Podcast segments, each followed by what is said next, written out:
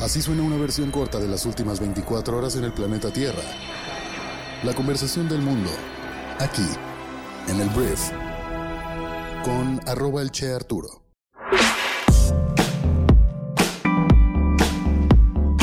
Muy buenos días, bienvenidas, bienvenidos a esto que es el brief para este martes 4 de abril. Yo soy Arturo Salazar, soy tu anfitrión y uno de los fundadores de Briefy y en este podcast vas a informarte con un resumen de las noticias que debes conocer el día de hoy para ser una persona bien informada. Este podcast llamado El Brief es traído a ti por Briefy, nuestra plataforma educativa para líderes de negocios que te ayuda a prepararte y a desarrollar tus habilidades de negocios en 15 minutos al día. Muchísimas gracias por estar aquí y bueno, vamos a comenzar con esto que es el brief. Arranquemos hablando de México y tengo que hablar de un tema que ha venido construyéndose poco a poco, que no se había tocado a profundidad aquí en este programa, pero es el caso de una institución en nuestro país llamado Segalmex. Segalmex es, o déjame ver nada más aquí las siglas, es Seguridad Alimentaria Mexicana, tal cual eso significa. Y hay una persona que se llama eh, Ignacio Valle que dirigía esta institución. El caso de Segalmex está siendo muy mediático. Y ahorita te voy a decir por qué lo traigo actualmente a la mesa.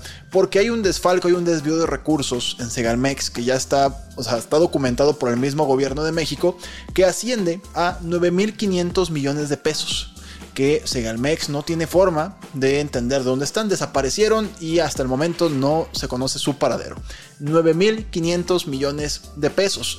Esta institución no viene del sexenio pasado, nace con el gobierno de Andrés Manuel López Obrador y está esta lana perdida. Para que te des nada más una idea, la estafa maestra que se le ha criticado tanto a Peña Nieto es una cantidad de 7.670 millones de pesos, el desvío de recursos que se habla ahí.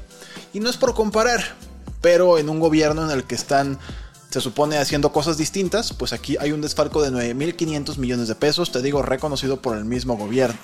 ¿Qué sucede? Al señor Ovalle, Ignacio Ovalle, el presidente de México, Andrés Manuel López Obrador, López Obrador, lo ha tenido protegido, de alguna forma lo ha defendido una y otra vez. Y ayer el presidente de México no te digo que no lo defendió, sí lo defendió, dijo que era una buena persona, una persona con principios y honesta, porque al parecer AMLO trabajó para él en algún momento, pero dice que fue traicionada. Y voy a leer textualmente lo que dijo el presidente de México.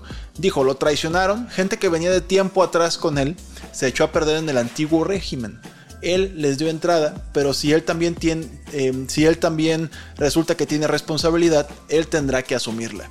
Entonces el presidente dice, bueno, te defiendo a ti Valle, pero pues si la regaste, compadre, entonces vas a, caer. Aquí interesante porque Andrés Manuel de alguna forma, y es lo normal en un político, intenta desmarcarse de la situación. Como si pues él no tuviera nada que ver con el tema de Segalmex. Podríamos decir que Andrés Manuel no tiene nada que ver con el caso, sin embargo, es el presidente, estuvo bajo su mando, y si a Peña Nieto se le tira una y otra y otra y otra vez el tema de la estafa maestra, entonces Andrés Manuel, bajo esta misma lógica que sus mismos seguidores siguen eh, o tienen, pues tendríamos que estar empezando a hablar de que bajo el, el sexenio de Andrés Manuel hay un despilfarro o hay un desfalco de 9.500 millones de pesos bajo esta institución que es Egalmex, que digo, Andrés Manuel dice que otras personas que venían del régimen del neoliberalismo son los responsables y que este señor que firmó los documentos, o sea, este hombre autorizó 950 millones de pesos de recursos públicos que no se sabe dónde están, y pues Andrés Manuel dice que se, le tomaron el pelo, pues. Alguien lo hizo firmar cosas y lo engañaron las personas del neoliberalismo. Te digo, Andrés Manuel lo que hace es intentar poner varias barreras entre él y las personas que tal vez son los últimos responsables de todo esto en esta lógica, pues. Pero al final hay que decirlo, los presidentes tienen todo lo que esté bajo su gobierno durante su mandato, cae en ellos. Entonces aquí, pese a quien le pese, Andrés Manuel tendrá en algún momento que dar resultados, que decirnos dónde está esa lana, porque pues aquí hay dinero que se perdió bajo su mando. Siguiente punto, vamos a hablar ahora del tema, ay, me estoy adelantando aquí. La nueva presidenta del INE. Ayer sucedió algo curioso, porque bueno, el evento fue realizado ya la toma de protesta de los cuatro nuevos consejeros del INE. Ese fue el evento que, sucedió el día de ayer. Y em, Guadalupe Tadei ya asumió la presidencia del Instituto Nacional Electoral, protestó guardar y hacer guardar la Constitución. Esperamos que todo esto se mantenga así tal cual, que guarda y la, que, la respete mucho, pues, la, Constitución de México. Y curiosamente ahí estaba Lorenzo Córdoba, que es el presidente consejero del INE saliente, ya se va a hacer cátedra porque es académico Lorenzo Córdoba, ya se devuelve al parecer a la UNAM. Y Lorenzo Córdoba pues tiene varias fotografías en las cuales pues muy contenta, o sea, se ven contentos ahí todos, Tadei está con él, em, se toman una fotografía sonriendo. Y Lorenzo Córdoba dijo que pues el INE queda en buenas manos. Para las personas interesadas en la transición y de qué tan bien o mal pues nos podría ir como democracia con ahora Guadalupe Tadei, pues mira, si tú confías en Lorenzo Córdoba y él dice que de alguna forma el INE se queda en buenas manos, podríamos decir entonces que se queda en buenas manos todo esto.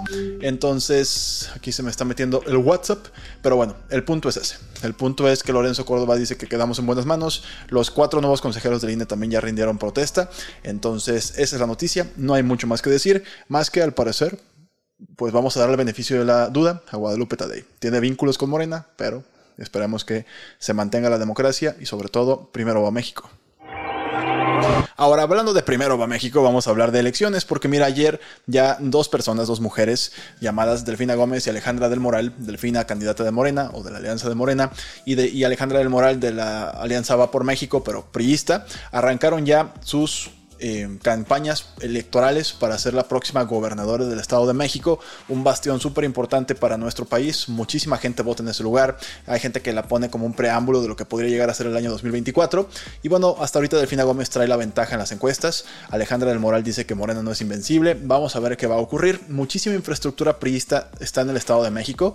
Veremos cómo se va desarrollando esto. Pero te digo, por lo pronto, Delfina del Moral va ganando en las encuestas. Veremos cómo se termina desarrollando. Pues todo esto. Ahora, vamos a hablar de un caso que hoy va a estar calientita la cosa en el mundo. Tenemos que hablar de Donald Trump, el expresidente más naranja del mundo, o Donaldo, como le decimos aquí en Briefing. El día de hoy, o más bien voy a empezar por el día de ayer. El día de ayer Donaldo voló a la ciudad de Nueva York. Ya está en Nueva York, porque en teoría hoy va a entregarse a la justicia para enfrentar cargos penales en una comparecencia ante un tribunal prevista para este martes.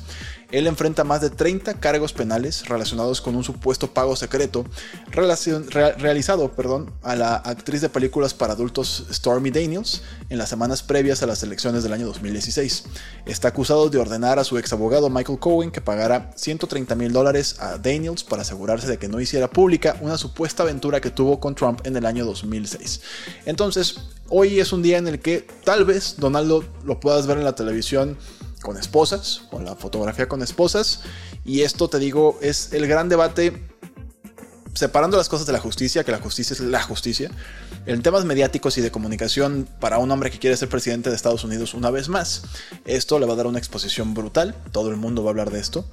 Y pues te digo, podría, podría quitarle votos o podría enardecer a las bases de votantes que tiene Donaldo para que más gente quiera ponerlo en la Casa Blanca una vez más en el año 2024. Donaldo está vendiéndola como que me están eh, acusando de cosas que nada que ver. Esto es una castería de brujas, ya te la sabes, o sea, no es nuevo el discurso de Donald Trump al respecto, pero pues veremos cómo termina desarrollándose en, pues en el día a día, pues. En teoría esto va a ser un juicio, no va a haber un arreglo, no va a ir a la cárcel por lo pronto, se va a ir a juicio y esto entonces va a ser muy, muy mediático. Veremos cómo le va al expresidente más naranja del mundo. Siguiente tema. Vamos a hablar de un punto que, mira, te lo voy a contar muy por encimita, pero el gobernador de Florida, que se llama Ron DeSantis, republicano, ayer firmó una ley que permite portar un arma de fuego sin necesidad de tener un permiso estatal, que es una normativa fuertemente criticada por los demócratas. Eh, Estados Unidos no es nuevo, tiene muchísimos problemas de tiroteos en diferentes puntos, en diferentes niveles, en escuelas, en kinders, en primarias. Y pues Florida ayer se convirtió en el sexto, no, ¿qué? Vigésimo sexto estado en los Estados Unidos que tiene una legislación de este tipo. Poder portar un arma de fuego sin la necesidad de tener un permiso estatal. Esto pues te da mucha libertad y la libertad bien usada está bien, mal usada causa las tragedias que ocurren todos los días en Estados Unidos. Voy a contarte una noticia curiosa porque mira, en París, los parisinos el domingo pasado fueron a una urna a votar sobre un tema bien particular que es la renta de scooters eléctricos, patines del diablo eléctricos, si no estás relacionado con la palabra scooter. Y votaron en contra, abrumadoramente, más del, más del 90% emitió un voto en contra de que se puedan rentar scooters eléctricos en la ciudad de París. Te podrás preguntar por qué los parisinos odian los scooters eléctricos. De entrada, los parisinos odian muchas cosas, hay que decirlo. No, hay nada en contra de ellos, pero son complicados los parisinos. Em, y bueno, el punto es que eh, votaron en contra de los scooters porque causan muchos accidentes. Y si has estado en alguna ciudad donde tengan una plataforma, una app o algo donde puedas rentar un scooter, te puedes dar cuenta que los dejan en todos lados.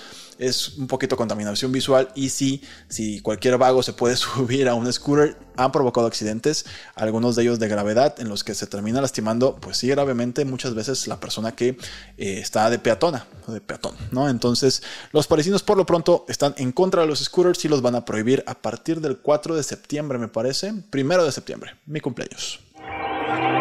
Vamos al siguiente punto, vamos a hablar ahora de un globo que del que se está hablando, o se estuvo hablando mucho tiempo, tal vez lo recordarás, es un globo, es un globo gigante que apareció en Estados Unidos de procedencia china, que pues los chinos decían, ¿sabes qué? Eso nada más es un aparato meteorológico que hace mediciones hacia arriba, no tiene nada que ver, no los estamos espiando. Sin embargo, ayer los Estados Unidos, según diferentes medios, em, al parecer dicen que este globo logró recopilar cierta inteligencia de las bases militares durante los días antes de ser derribado por un caza estadounidense. Dicen que pudo haber transmitido datos a Beijing en tiempo real según NBC News, citando a funcionarios estadounidenses.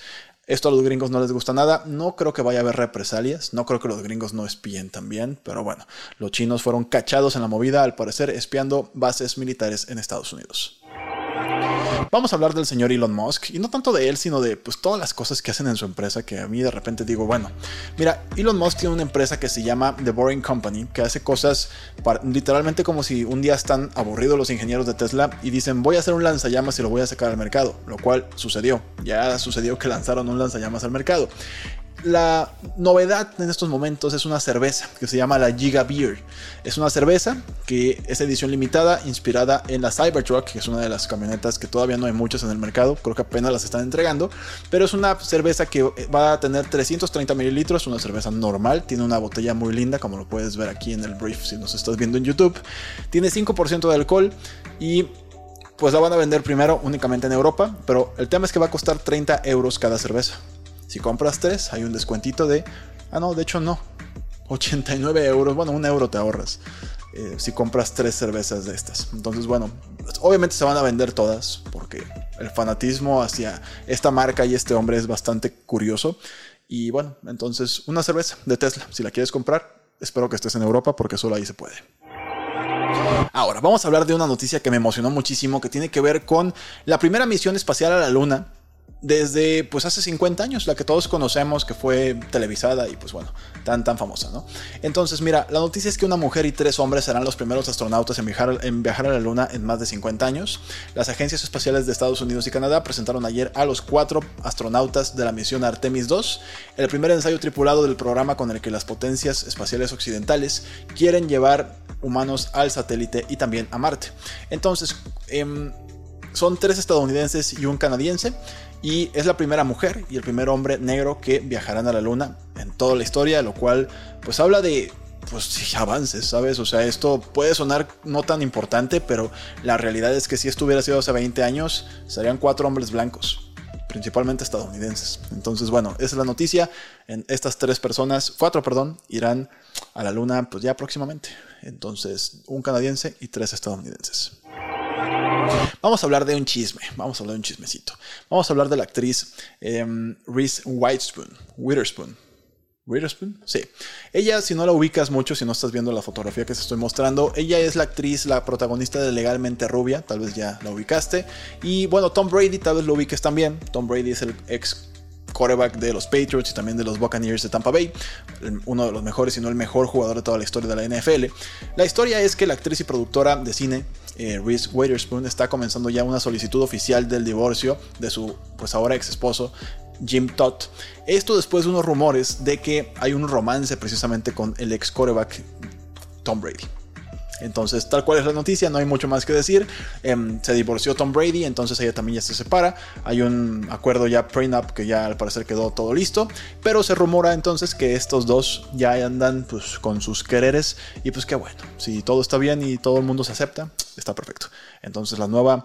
Em, pues super couple, power couple como lo llaman por ahí, será Reese Witherspoon y el señor Tom Brady. Antes de irme quiero contarte mi recomendación del día en Briefy, nuestra aplicación móvil. Hay un artículo que publicamos el día de hoy que se llama El peligro oculto de los empleados que no toman vacaciones. Y en vísperas de la Semana Santa, este artículo te da cuatro o cinco puntos me parece que literalmente estás corriendo como negocio y como fuerza laboral si pues tienes el clásico ejemplo de personas que no se toman sus vacaciones. Tú dirás, ¿quién no se toma vacaciones? Mucha gente. Hay un súper porcentaje de personas que no se toman vacaciones por diferentes motivos y es importante que se las tomen. Este artículo te, te explica en tres minutos, bien cortitos, por qué es importante y cómo puedes hacer que tu gente tome vacaciones. Entonces, muchísimas gracias por haber estado aquí. Esta fue la conversación del mundo para este, ¿qué día es hoy? Martes. Y nos escuchamos el día de mañana en la siguiente edición de esto que es el brief. Yo soy Arturo. Adiós.